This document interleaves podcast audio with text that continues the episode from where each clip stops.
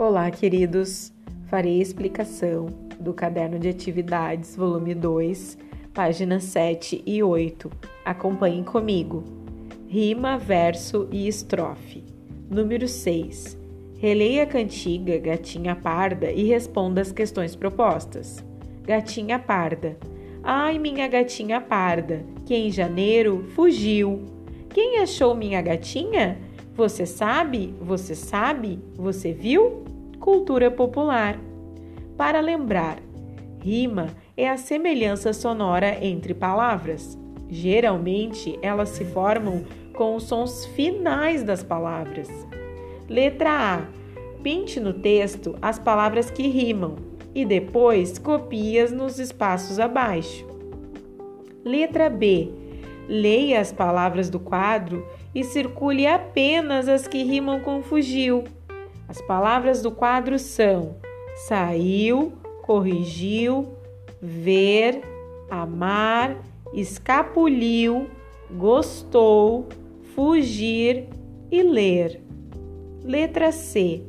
Complete a lista com as palavras que você circulou. Depois pinte as duas últimas letras de cada uma. Exemplo: fugiu. Você vai pintar as últimas letras, o i e o u. Hoje não será necessário destacar do material de apoio as cartas do jogo da memória das rimas. Vamos utilizar o jogo das rimas da apostila positivo. Página 8. Número 7. Ligue as palavras que rimam: chulé, coruja, espinafre, coração, suja, café, amigão e cofre. Número 8. Escreva o nome dos elementos representados nas imagens. Dica: todos rimam com gato. Primeira imagem: pato. Segunda: rato. Terceira: sapato. Número 9. Releia a cantiga e numere os versos. Para lembrar, cada linha de uma cantiga ou poema é chamada de verso.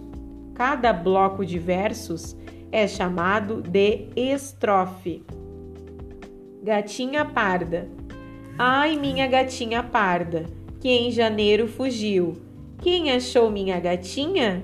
Você sabe? Você sabe? Você viu? Número 10.